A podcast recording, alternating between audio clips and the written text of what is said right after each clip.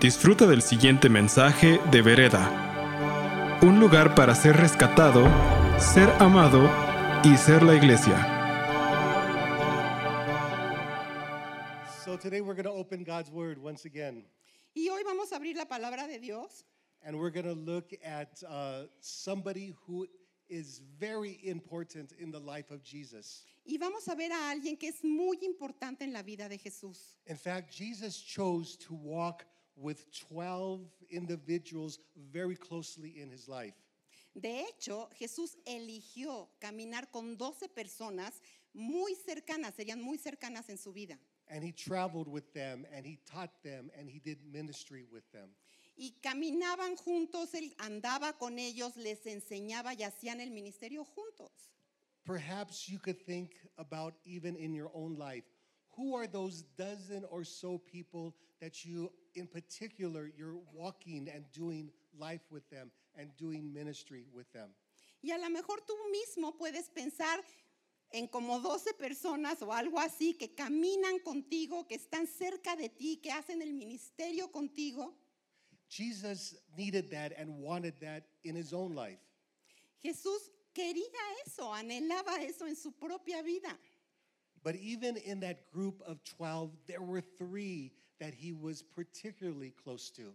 Pero aún en ese grupo de 12 personas había tres que eran especialmente cercanos a él. And these three represented his inner circle of closest friends and the people that he trusted the most. Y estos tres eran la parte más íntima de ese círculo y eran aquellos en los que él más confiaba. So perhaps in your own life, you could think of an even smaller group of two or three people that you would say, These are the people that are so close to me. I feel like they know me better than anybody else knows me. Y aún en, en ese grupo que pensaste de 12 personas, a lo mejor piensas en dos o tres que dices, estos son los que verdaderamente yo puedo ir y confiarles y, y decirles mis cosas más profundas.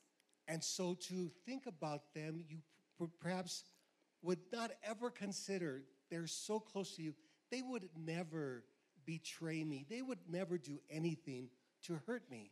Y cuando piensas en esas personas tan íntimas, lo primero que piensas es, ellos nunca me traicionarían, no harían algo que me lastimara.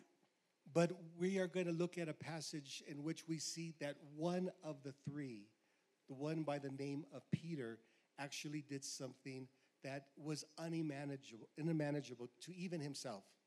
Y vamos a ver en este pasaje de la escritura cómo uno de esos tres más cercanos a Jesús, Pedro, hizo algo que ni siquiera él mismo se podría imaginar. So, the part of scripture we're going to look at is from the last chapter of the Gospel of John. Y vamos a leer del último capítulo del Evangelio de Juan. And prior to this chapter, Jesus told his 12 disciples that he was going to be crucified. Y antes de este capítulo, Jesús ya les había platicado a sus doce que él iba a ser crucificado. And they were shocked by this because they had given their whole life to follow him and to serve him and to do ministry with him. Y ellos al oír eso estaban en shock, porque habían dado todo para seguirlo, para estar con él, para hacer el ministerio con él. But when Jesus told them what was going to happen, it was Peter who said, I will never leave you. I would even be willing to die for you before I let anybody hurt you. Pero fue Pedro el que se levantó cuando escuchó esto y dijo, yo no lo voy a permitir, primero yo doy mi vida o voy a la cárcel por ti. And when Jesus heard that, he looked at Peter, I'm sure with through the eyes of love, and he said, Peter, you will betray me. Y cuando Pedro dijo eso, Jesús lo vio y yo creo que con unos ojos de amor infinito le dijo, Pedro, me vas a traicionar. He said, There will be a time that there will be a night coming very soon, and that even before the rooster crows three times, you will betray me three separate times. Le dijo, viene una noche en que antes de que el gallo cante, tú me vas a traicionar y me vas a negar tres veces. It is in the Gospel of John, chapter 18, that we learn that Peter denied Jesus three different times when he was asked, Do you know Jesus? Weren't you a follower of his? Y es en Juan 18 donde vemos cómo eh, Pedro se encuentra ya cuando Jesús está siendo juzgado y le dicen, tú eres un seguidor de Jesús, tú conoces a Jesús.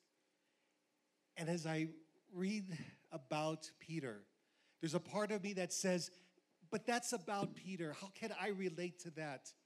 But when I am honest with myself, there are times when I have very good intentions. Pero cuando pienso en Pedro, una parte de mí dice, bueno, ese es Pedro, ¿qué tiene que ver eso conmigo?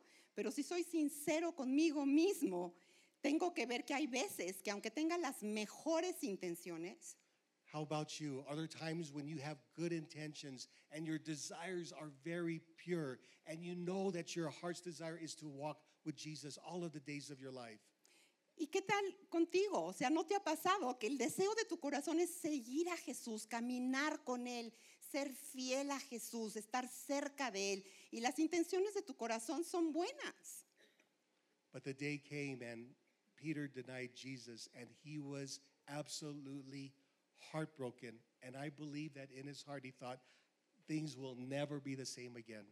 Pero llegó esa noche y Pedro traicionó a Jesús. Y yo sé que en el corazón de Pedro seguramente él pensó, mi vida nunca va a volver a ser la misma. So, where we pick up the story in John 21, Jesus had been crucified, Jesus had been resurrected, and Jesus was now beginning to reveal himself as alive to those that followed him. Y vamos a empezar a leer esta historia donde ya Cristo fue crucificado, donde ya Cristo resucitó y donde ya Cristo apareció otra vez para traer vida a la vida de aquellos que habían estado cerca de él.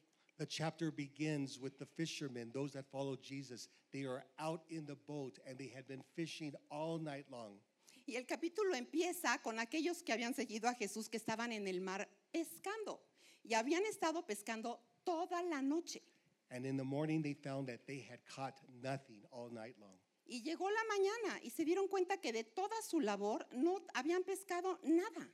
And I'm sure that they felt discouraged. I'm not sure if you've ever gone fishing and have tried to catch fish and then caught nothing. You probably felt discouraged as well. Y se sintieron tan desalentados y seguramente tú has estado ahí también, que sales, vas a pescar y te das cuenta que nada y te sientes frustrado y desalentado.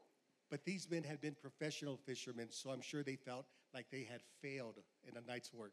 Y ellos, como pescadores profesionales, yo creo que pensaron somos un desastre, fallamos.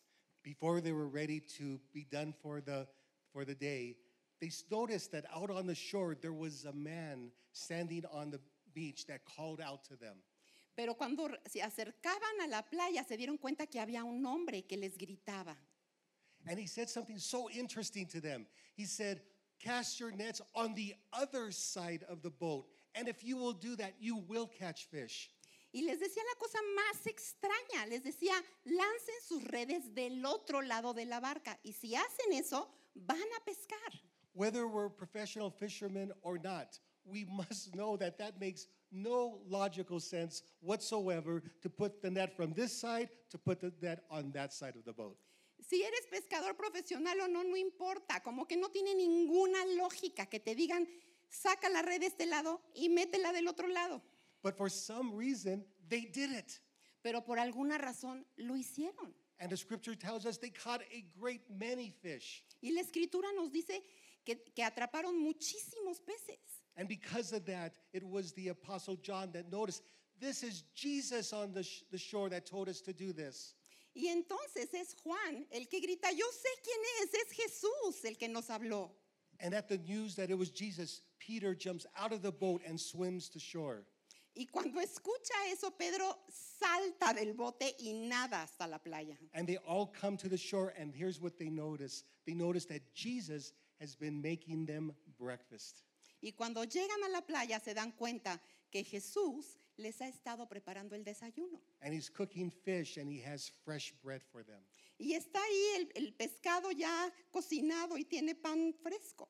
And there's nothing better than a good meal after you've been working hard all night long. Y no hay nada mejor que un desayuno delicioso cuando has estado trabajando toda la noche. And I'm sure they had the most wonderful reunion, seeing that Jesus was alive and interacting with him once again. Y me imagino esa reunión que tuvieron y el gozo de ver a Jesús vivo y con ellos y estar otra vez juntos. So when breakfast was over, Jesus wanted to talk to Peter in front of the other disciples to ask him a very important question. Pero cuando terminan de desayunar, Jesús quiere preguntarle algo a Pedro. Delante de los demás discípulos tiene algo importante que preguntarle a Pedro. Because I'm sure that in the mind of Peter, he still remembered that he had betrayed Jesus when the time really mattered. He was, he was afraid and he denied him. Porque estoy seguro que en la mente de Pedro seguía ese momento en que él había traicionado a Jesús y lo había negado. So follow along on the screens as I read from the 21st chapter of John, beginning at verse sev- uh, 15. Y, y síganme con- sigan conmigo la escritura que va a salir en las pantallas y vamos a leer en el capítulo 21 de Juan a partir del versículo 17. It says, When they had finished eating, Jesus said to Simon Peter, Simon, son of John, do you love me more than these? Yes, Lord, he said, You know that I love you. Jesus said, Feed my lambs.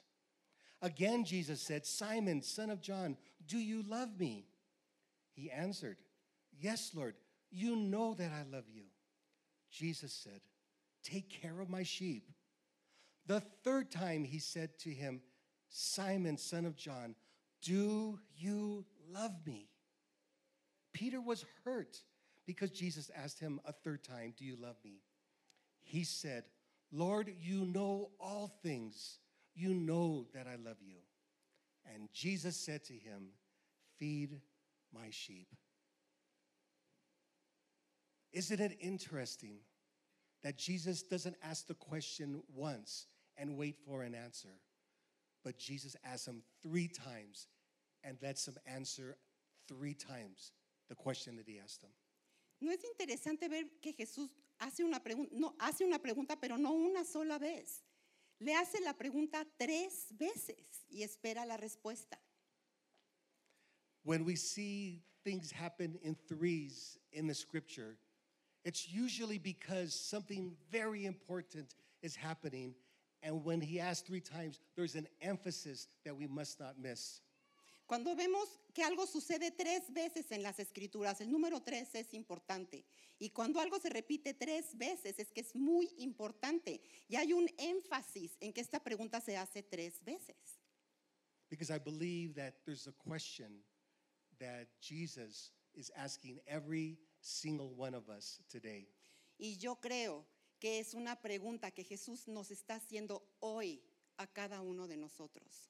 So I have to tell you that uh, it was about three months or so ago that uh, I connected uh, with uh, Pastor Rodolfo, my spiritual son, and let him know that the team was coming to Mexico City. And immediately he says, Can you preach at Vereda?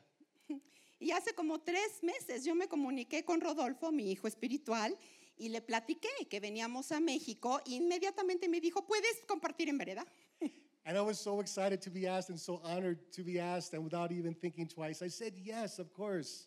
Y me sentí tan honrado que ni lo pensé dos veces, claro. And so, about that time frame, I started to say, Lord, I, I- I'm so excited. So, what do you want to say to the church? I have several months. I'm ready for an answer. Tell me. Y entonces empecé a orar y a decirle, Señor, estoy tan emocionado de ir con ellos. ¿Qué quieres decirle, Señor? Dime. And I started to pray for you. Y empecé a orar por ustedes. And I kept on asking, and I got nothing. Y, y- y seguía orando, pero no recibía nada. And a month went by. Y pasó un mes. And I said, Okay, I still have a couple more months. Y dije, bueno, me quedan dos meses. So I kept on praying for you, and I kept on asking. Y seguí orando y seguí pidiendo. And I got nothing. Y nada. And then we're in the last month, and two more weeks go by. Y el último mes, y pasaron dos semanas, And yes, I kept on praying for you. y seguía orando por ustedes. And I started praying more for myself. Y empecé a orar por mí. Because now I'm getting nervous. porque ya me empecé a poner nervioso. Because I'm thinking if I don't have anything for you today, I'm going to embarrass myself. Porque dije, si no tengo nada que dar, híjole, qué vergüenza. And I'm going to embarrass my friend, Rodolfo. Y qué vergüenza por el pobre de Rodolfo. And you're going to be upset at him. Y ustedes se van a enojar con él. But mostly I was thinking about my own ego. Pero realmente estaba pensando en mi ego. But then I remembered Pero entonces me acordé that ego is not my amigo. que el ego no es mi amigo. And so it was about a week ago. Así que hace una semana. And it became very clear because a friend of mine mentioned John 21. Y fue clarísimo porque un amigo me mencionó a Juan 21. Let me tell you the context of this meeting that I was in where my friend mentioned John 21. Y ahorita les cuento el contexto de esa reunión donde mi amigo me mencionó Juan 21. You see, I belong and lead a little team of men that have come around a man who has had moral failure in his life. Porque yo estoy en un grupo de hombres que nos hemos reunido y estamos haciendo un círculo y orando por un hombre que, que ha tenido un fracaso terrible en su vida. And we've been meeting with him at least once a month for the last six months. Y por los últimos seis meses, por lo menos una vez a la semana nos reunimos con él. And we meet with him to encourage him and to speak truth into him because he feels in so many ways that his life will never be the same. Y, y estamos con él dándole palabra y edificándolo y amándolo y sembrando en su vida porque él siente que su vida nunca va a volver a ser la misma. And so I wondered, I wondered as I was thinking about each of you and even looking at my own life, perhaps we can identify in some way with the Apostle Peter. Y entonces pensé en ustedes y aún en mí mismo, diciendo, quizás hay alguna forma, hay algo en que nos podemos identificar con Pedro. And I'm so grateful for John chapter 21 because in John chapter 21, we learn that Peter's story is not over yet. Y, y- y estoy tan agradecido por Juan 21, porque Juan 21 nos deja saber que la historia de Pedro no terminó ahí. So I I have three thoughts about why Jesus asked Peter three different times, Do you love me? Así que yo pienso que hay tres cosas por las que Jesús le preguntó a Pedro tres veces, ¿me amas? And the first one is on the screen for you. Y la primera está en la pantalla. It says, Jesus, well, here's the question. Here's the point of why Jesus asked him three times. The first reason is Jesus refuses to allow Peter to define himself by the worst thing that he has ever done. La primera razón por la que Jesús le hace las tres preguntas es porque la primera pregunta es que él quiere enfatizarle a Pedro que su vida no va a estar definida por lo peor que ha pasado en su vida. So I've been around a long time and I've talked to many people. In fact, when you look at me, it's hard to believe perhaps that I'm about 100 years old. Y yo he caminado muy largo y he conocido mucha gente y quizás me ves y te sea difícil pensar que tengo como 100 años. But over the years, I have met many people who have thought it is their responsibility to carry their own guilt and shame. Pero he conocido muchísima gente que creen que es su responsabilidad cargar con la culpa y con el remordimiento. And so, in that way, they define themselves by the worst thing that they have ever done for the rest of their lives. Y por ello han definido, han dejado que su vida sea definido, definida por lo peor que ha pasado en sus vidas. And I want to say to you today if in any way it is true of you, and you look at yourself and define yourself by the worst thing you've ever done, that is wrong. Y hoy estoy aquí para decirte que si de alguna manera eso te ha pasado a ti y estás definiendo tu vida por lo peor que ha pasado en tu vida, quiero decirte hoy que estás mal. And it is wrong because that is not what God says about you. Y estás mal porque eso no es lo que Dios dice de ti. Today, you need to know that our Heavenly Father wants us to see ourselves through His eyes as He sees us. Hoy te quiero decir que lo que el Padre anhela es que te puedas ver a través de los ojos con los que Él te ve.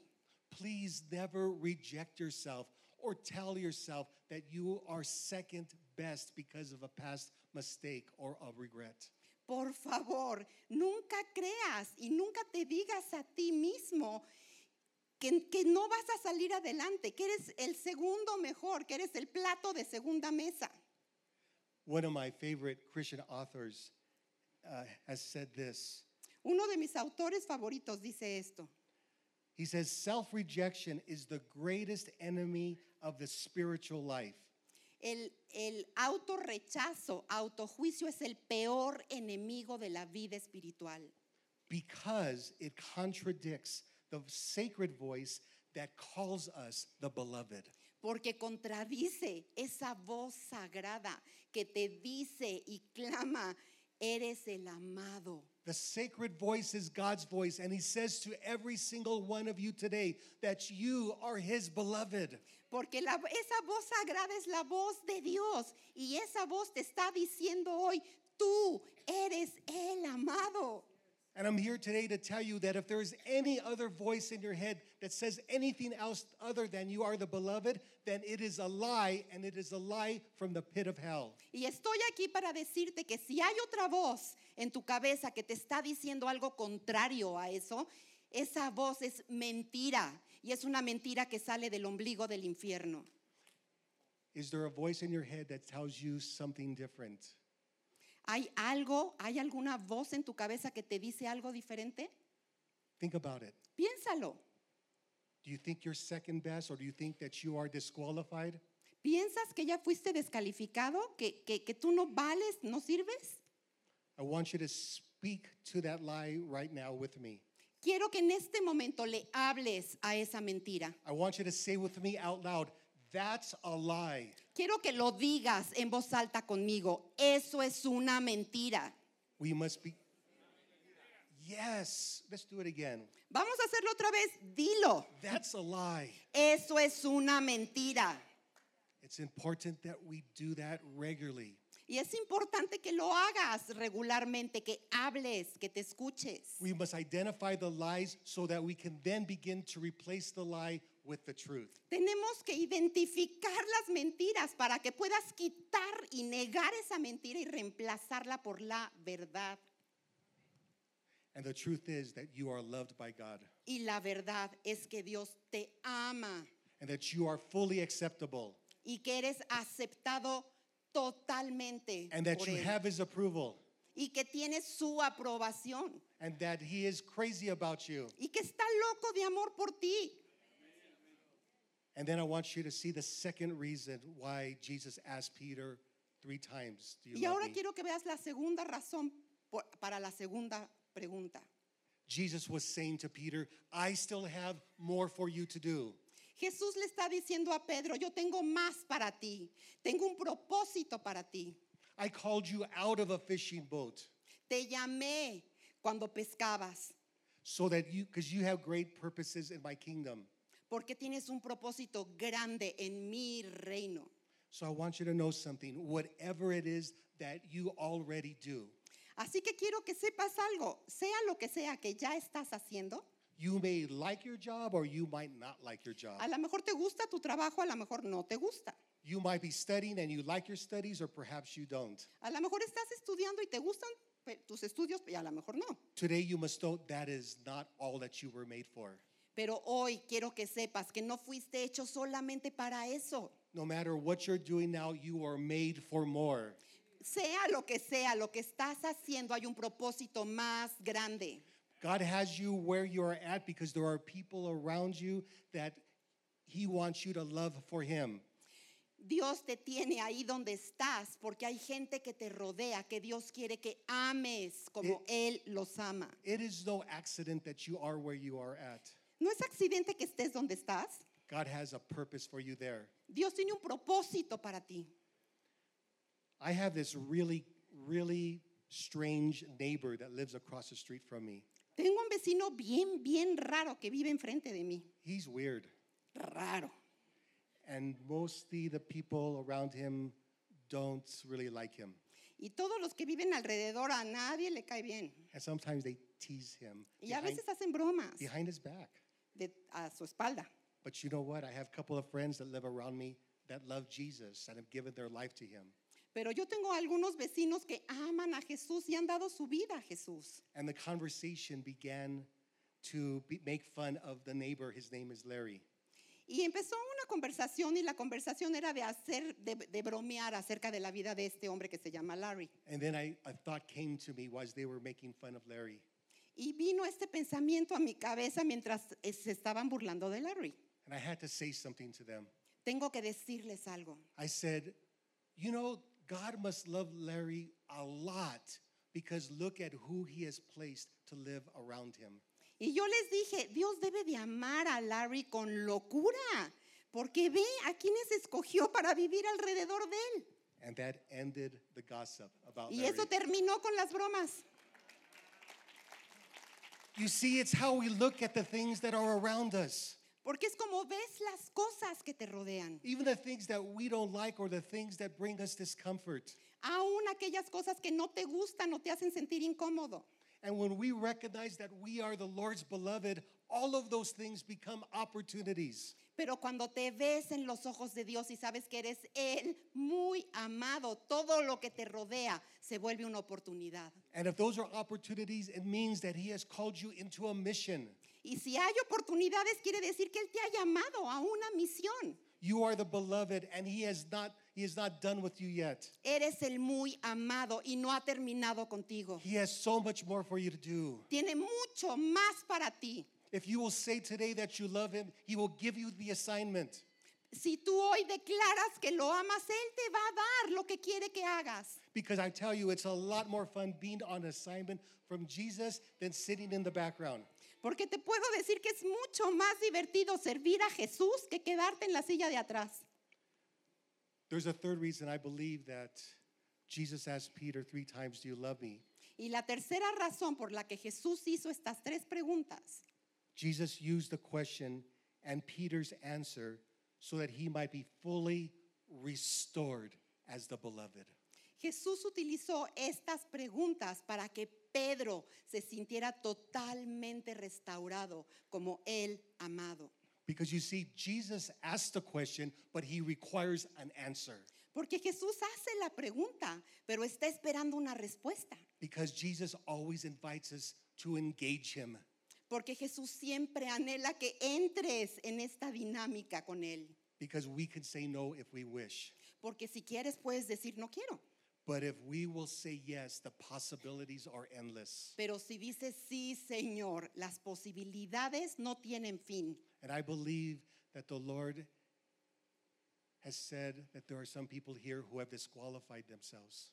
Y yo sé, el Señor ha puesto en mi corazón que aquí hay personas que se han descalificado a sí mismas or who still define themselves by the worst thing they've ever done. o que siguen definiéndose o definiendo sus vidas por lo peor que ha pasado en ellas.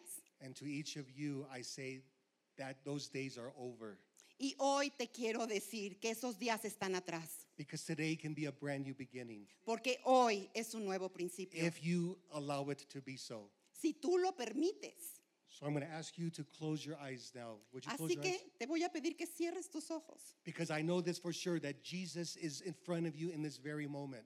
porque de lo que estoy seguro es que Jesús en este momento está enfrente de ti. And to each one of you, he asks you individually, Do you love me? Y a cada uno de ustedes les está preguntando individualmente, ¿me Listen amas? to him ask you in the quietness of your own heart, Do you love me? Y ahí en la quietud de tu corazón escucha tu vo- su voz preguntándote, ¿me amas? What will your answer be? ¿Cuál es tu respuesta? Now listen as he asks you again, because he will ask you again, Do you love me? Y escúchalo cuando te pregunta otra vez, porque te va a volver a preguntar, ¿me amas? What is your answer? ¿Cuál es tu respuesta? And to make sure that the restoration is complete, Jesus asks you again, Y para estar seguro que la restauración es completa, Jesús te vuelve a preguntar, Do you love me? ¿me amas? How do you answer? ¿Qué le respondes?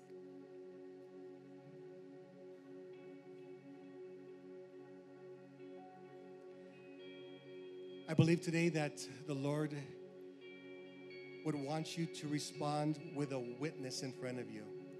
Hoy Dios te va a permitir que respondas con un testigo enfrente de ti.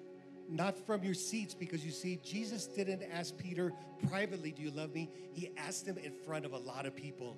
Y no ahí en tu asiento, porque Jesús no le preguntó a Pedro individualmente, le preguntó enfrente de los doce. When we love Jesus, it's important to make a declaration. Cuando amas a Jesús es importante que hagas una declaración pública. So I'm going to invite the prayer team to come up and to be right here in front. Entonces le voy a pedir al equipo de oración que vengan acá enfrente. And some of you need to come out of your seats and to come up front and pray with somebody and say out loud, I love Jesus.